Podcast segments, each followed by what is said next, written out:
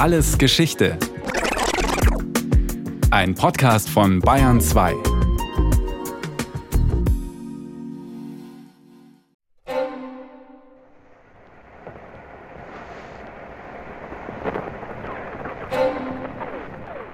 Anfang Juni 1944 stehen in Südengland anderthalb Millionen alliierte Soldaten bereit, um den größten Sturmangriff der Militärgeschichte zu wagen. Am 6. Juni ist D-Day, Decision Day, der Tag der Entscheidung. Die ersten amerikanischen Truppen landen an der Küste der Normandie. Don't bother. Don't bother. Thank you very much. Thank you. I'm about to grow in stature. Look at that. Isn't it wonderful? 70 Jahre später. In der Library of Congress in Washington wird jenes Tages gedacht, der den Anfang vom Ende des Zweiten Weltkriegs einleitete. Als Ehrengast richtet ein kleiner, schmächtiger alter Herr das Rednerpult so ein, dass er über dessen Rand gucken kann, damit das Publikum ihn nicht nur hört, sondern auch sieht. Benjamin Ferencz. Er ging im Juni 1944 als einfacher Soldat an jenem Strand an Land, den die Alliierten Omaha Beach nannten. Den meisten reichte das Wasser bis zu den Knöcheln, mir ging es bis zum Bauchnabel. Benjamin Ferencz hat gut lachen. Auch wenn seine körperliche Statur nicht stattlich ist, so gehört er dennoch zu den Großen auf dem internationalen Parkett. Er ist der einzige noch lebende Chefankläger der Nürnberger Prozesse, ein weltweit geachteter Experte des Völkerrechts und ein unermüdlicher Kämpfer für den Frieden. Es so weit gebracht zu haben, grenzt für ihn selbst an ein Wunder, denn bei seiner Geburt am 11. März 1920 waren seine Eltern äußerst besorgt, ob der winzige Säugling überhaupt würde überleben können. Dass er es konnte, verdankt Benjamin Ferencz auch der Tatsache, dass die Familie das kleine Dorf in Transsilvanien, in dem er geboren wurde, rechtzeitig verließ.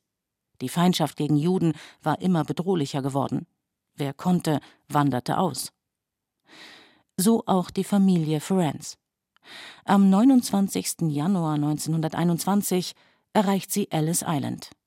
Der kleine Ben wächst in einem Stadtteil von New York auf, der wegen seiner hohen Kriminalitätsrate als Hell's Kitchen verschrien ist. I lived in an atmosphere of poverty, crime, Ich lebte in einer Atmosphäre aus Armut und Kriminalität, in einem buchstäblich kranken Untergrund.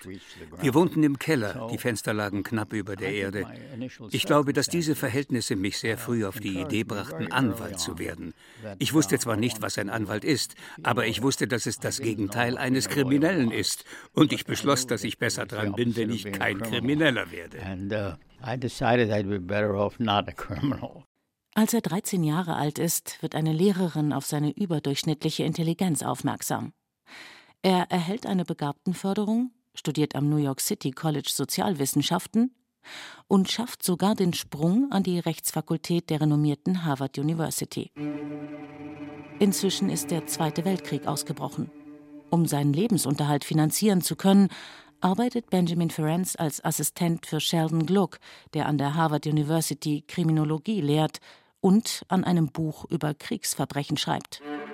Eine Begegnung, die entscheidend für seinen weiteren Lebensweg sein wird. He was also a correspondent with what was called the United Nations War Crimes Commission, a group of Er war auch ein Kontaktmann der sogenannten United Nations War Crimes Commission. Diese Gruppe hatte ihren Sitz in London. Sie bestand überwiegend aus Anwälten, die aus den besetzten Gebieten hatten fliehen können und Beweismaterial für Kriegsverbrechen sammelten. Ich habe ihre Berichte, die sie auch an Sheldon Gluck schickten, aus erster Hand gelesen und ausgewertet. Uns war also bekannt, dass die Deutschen dabei waren, die Juden zu vernichten. Wir wussten nicht, dass man aus ihren Haaren Matratzen machte und aus ihrem geschmolzenen Fett Seife. Aber wir wussten, dass es Konzentrationslager gab. Ich war also nicht völlig unvorbereitet, als ich Zeuge davon wurde. Didn't come to me as a total surprise when I began to become a witness to it. Dearest Trudy, we have been uncovering dozens of Nazi murder camps. Liebste Trudy, wir haben Dutzende Todeslager der Nazis aufgedeckt. Es ist wirklich schrecklich. Millionen von Menschen, die verhungerten, geschlagen, gefoltert und verbrannt wurden. Soeben haben wir einen Arzt verhaftet, der sich darauf spezialisiert hatte, den Gefangenen Typhuserreger zu injizieren, nur um zuzuschauen, wie sie starben. Aus einem Brief, den Benjamin Ferencz am 20. April 1945 seiner in New York lebenden Verlobten schreibt. Benjamin Ferencz ist inzwischen zum Corporal befördert worden.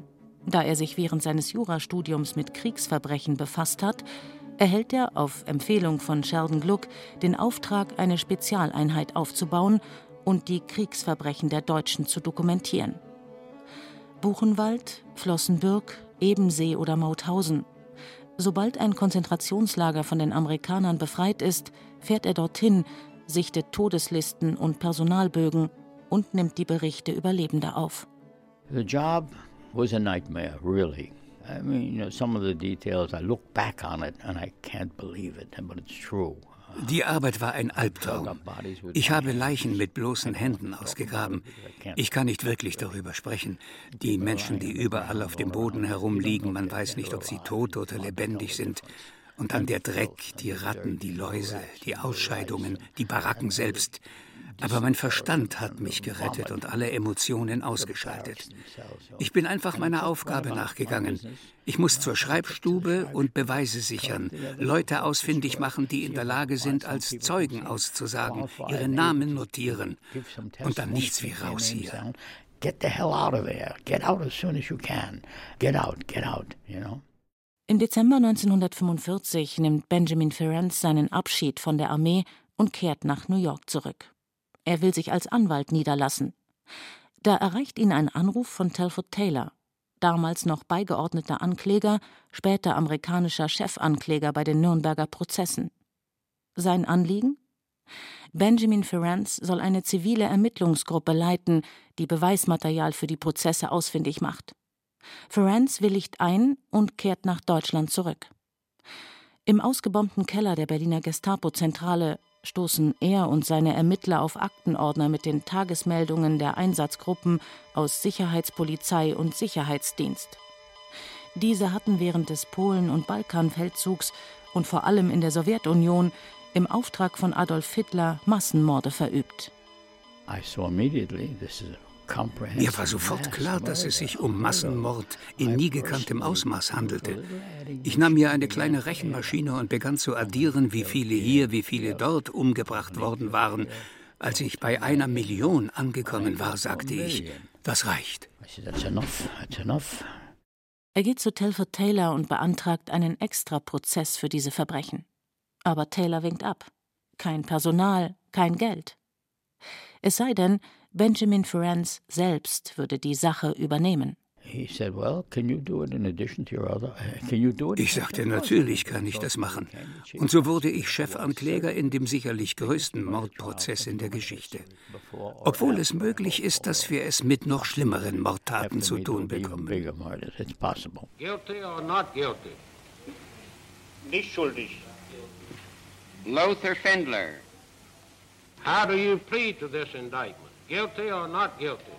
Dieser größte Mordprozess in der Geschichte ist einer der zwölf Nachfolgeprozesse des berühmten Nürnberger Hauptkriegsverbrecherprozesses. Heute ist er bekannt als Einsatzgruppenprozess.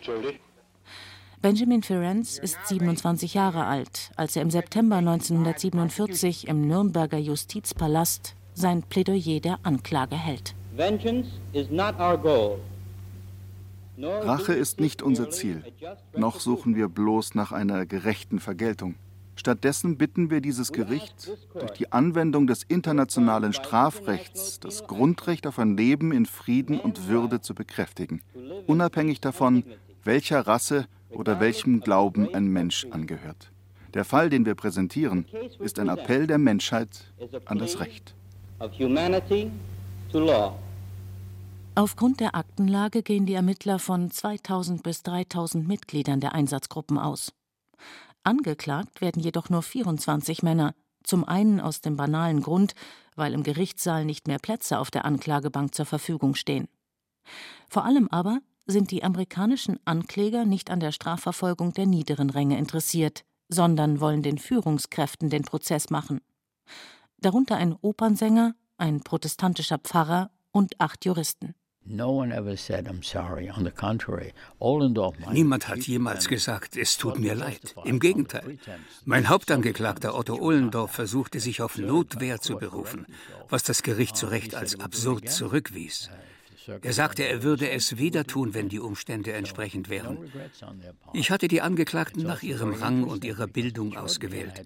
Es gab sechs Generäle, viele hatten einen Doktortitel, zum Beispiel Dr. Dr. Rasch. Am 29. und 30. September 1941 wurden unter seinem Kommando bei Babi Yar innerhalb von zwei Tagen 33.771 Juden umgebracht. Dr. Dr. Rasch. Von einem doppelten Doktor hatte ich vorher nie etwas gehört. Ich begriff, wie der Krieg aus anständigen Menschen Mörder macht. Deshalb habe ich mich darauf konzentriert, den Krieg zu bekämpfen. Denn er ist die Hauptursache dafür, dass normale Menschen plötzlich Kinder ermorden. Überall. Das betrifft nicht nur Deutschland, sondern die gesamte menschliche Gemeinschaft. Man hat noch nicht gelernt, dass es sich um einen rechtswidrigen Akt handelt, den es weltweit zu verurteilen gilt.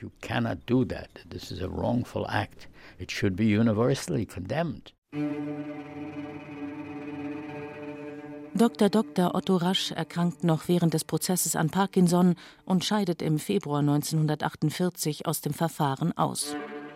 Im April 1948 werden die Urteile gesprochen genau zu der Zeit, als der Kalte Krieg beginnt. Neben mehreren lebenslangen Haftstrafen werden 14 Todesurteile verhängt. Zehn davon werden Anfang der 1950er Jahre in Freiheitsstrafen umgewandelt, diese dann später in Begnadigungen. Juli 1948. Benjamin Ferenc und seine Frau Gertrude, genannt Trudy, machen sich bereit, Deutschland zu verlassen, als man ihn bittet, sich des Problems der Wiedergutmachung anzunehmen.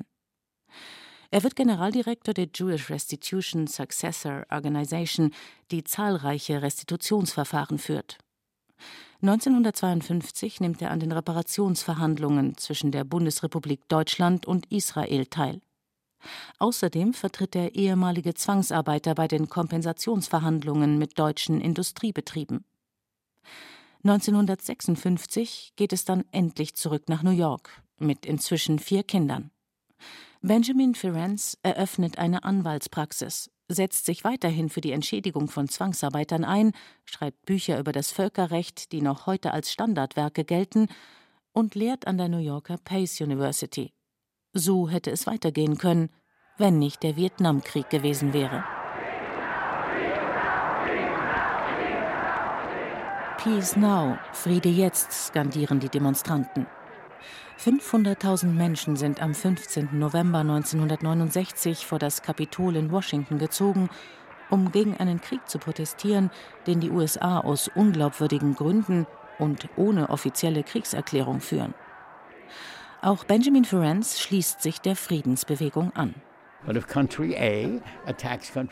Wenn Land A Land B angreift, ohne im Krieg mit ihm zu sein, ohne sich verteidigen zu müssen und ohne sich an den Weltsicherheitsrat zu wenden, dann ist das eine Verletzung der UN-Charta und als Verbrechen gegen die Menschlichkeit zu bestrafen. Dabei ist es mir egal, wer A und wer B ist. Das kann Israel sein oder Amerika oder sonst jemand. Es geht ums Prinzip. Das Gesetz muss für jeden gleichermaßen gelten. Ein hehrer Anspruch, mit dem sich Benjamin Ferenc an die Spitze einer Kampagne setzt, die sich für die Schaffung eines internationalen Strafgerichtshofs engagiert. Doch erst nach dem Ende des Kalten Krieges nimmt sich auch der Völkerrechtsausschuss der UNO des Projekts an. Die entscheidende Wende bringen die Genozide 1994 in Ruanda und 1995 in Srebrenica. Jetzt ist es eine weltweite Koalition, die sich für einen internationalen Strafgerichtshof einsetzt. Am 17. Juli 1998 ist es soweit. In Rom wird über das Statut für das Weltgericht abgestimmt.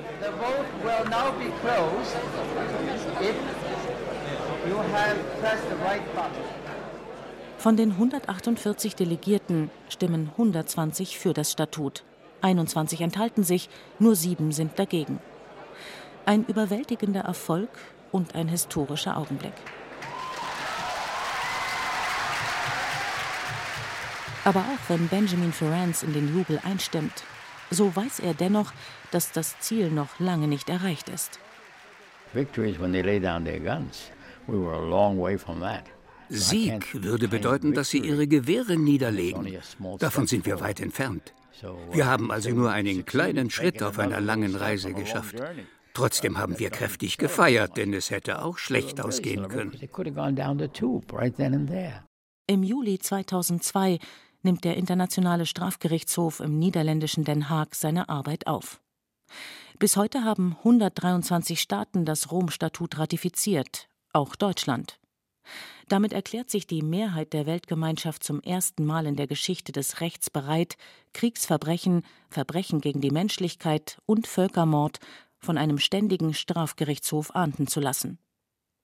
Seit 2010 ist auch der Aggressionskrieg als Verbrechen im Statut verankert.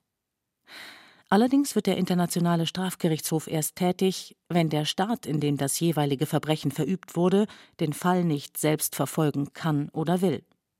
Zudem kann er nur auf dem Territorium eines Vertragsstaats sowie gegen Bürger eines Vertragsstaats vorgehen. Über Ausnahmen von dieser Regel entscheidet der Weltsicherheitsrat.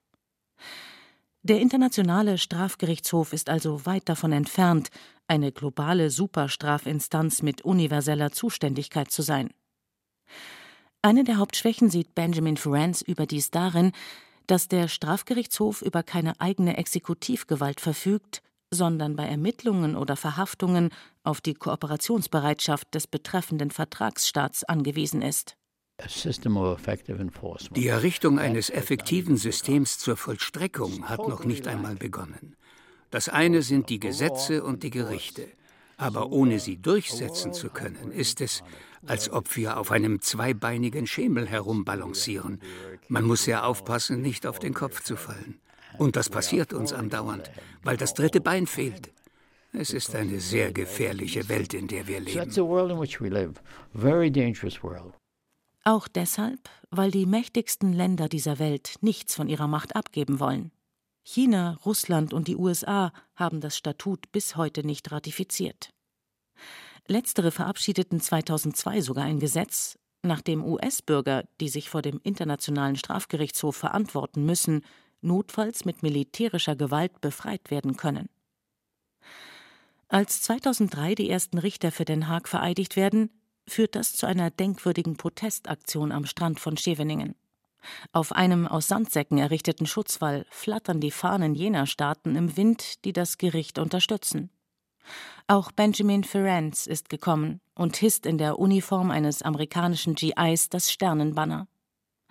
Der Presse erklärt der damals 83-Jährige: Ich mache das, weil ich muss klar machen, dass was die amerikanische Regierung jetzt macht, ist nicht die Meinung der Amerikaner. Zur Bekräftigung zitiert er aus The Pledge of Allegiance, dem Treuegelöbnis der Amerikaner. Es endet mit dem Wort with liberty and justice for all. Freiheit und Gerechtigkeit für alle. Es sagt nicht für alle Amerikaner, es sagt für alle. That concludes the prosecution's submissions on the legal characterisation of the conflict, and I'll hand to Mr. Ferencz now. Very clear, Mr. McCormack. Thank you very much. Mr. Friends? May it please your honors, this is a historic moment in the evolution of international criminal law. For the first time, Acht Jahre später, im August 2011, hält Benjamin Ferencz zum zweiten Mal das Plädoyer der Anklage. Dieses Mal im Fall Thomas Lubanga Dilo. Der kongolesische Milizenführer ist der erste mutmaßliche Kriegsverbrecher, der sich vor dem Internationalen Strafgerichtshof verantworten muss. Auch das ist ein historischer Augenblick in der Geschichte des Völkerrechts. Dass Benjamin Ferencz das Schlussplädoyer einleitet, geschieht auf Wunsch des damaligen Chefanklägers Luis Moreno Ocampo. Es ist eine noble Geste, mit der sein unermüdlicher Einsatz für den Sieg des Rechts gewürdigt wird. Indem er sich selbst zitiert, schlägt Benjamin Ferencz einen Bogen von der Verhandlung in Den Haag zum Einsatzgruppenprozess in Nürnberg. Once again, Noch einmal, der Fall, den wir präsentieren, ist ein Appell der Menschheit an das Recht. Das war eine Aufforderung an die Menschen, sich menschlich und gerecht zu verhalten.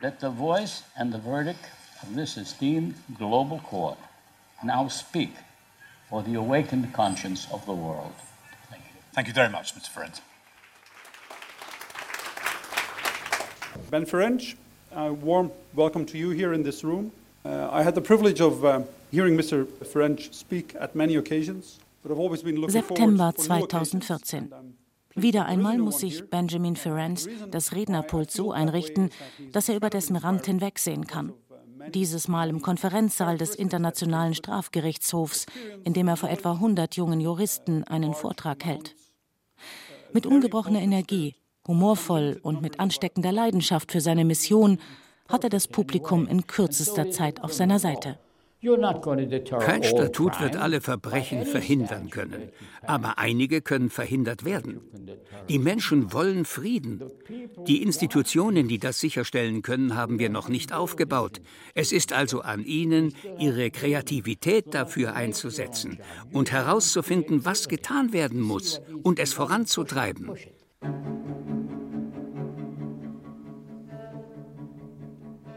It's an imperfect world. Die Welt ist nicht vollkommen. Wir werden niemals völlige Gerechtigkeit erreichen. Wir können nur versuchen, die Welt unter den gegebenen Umständen so gerecht wie möglich zu machen. Dafür brauche ich die Unterstützung all jener jungen Menschen, die erkennen, dass das, was ich sage, richtig und in ihrem eigenen Interesse ist. Mit 95 Jahren geht es mir nicht um mich selbst, sondern um das Wohl künftiger Generationen.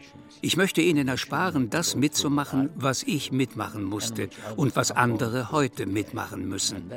Und jedem, der jetzt diese Sendung hört und meiner Meinung ist, sage ich, tun Sie Ihr Bestmögliches, das zu ändern. Reden Sie mit Ihren Freunden, mit Ihren Feinden, mit Ihren Politikern. Wir sind die Zukunft. Ich hoffe, wir sind die Zukunft. And, uh, I think uh, we are the future. I hope we are the future.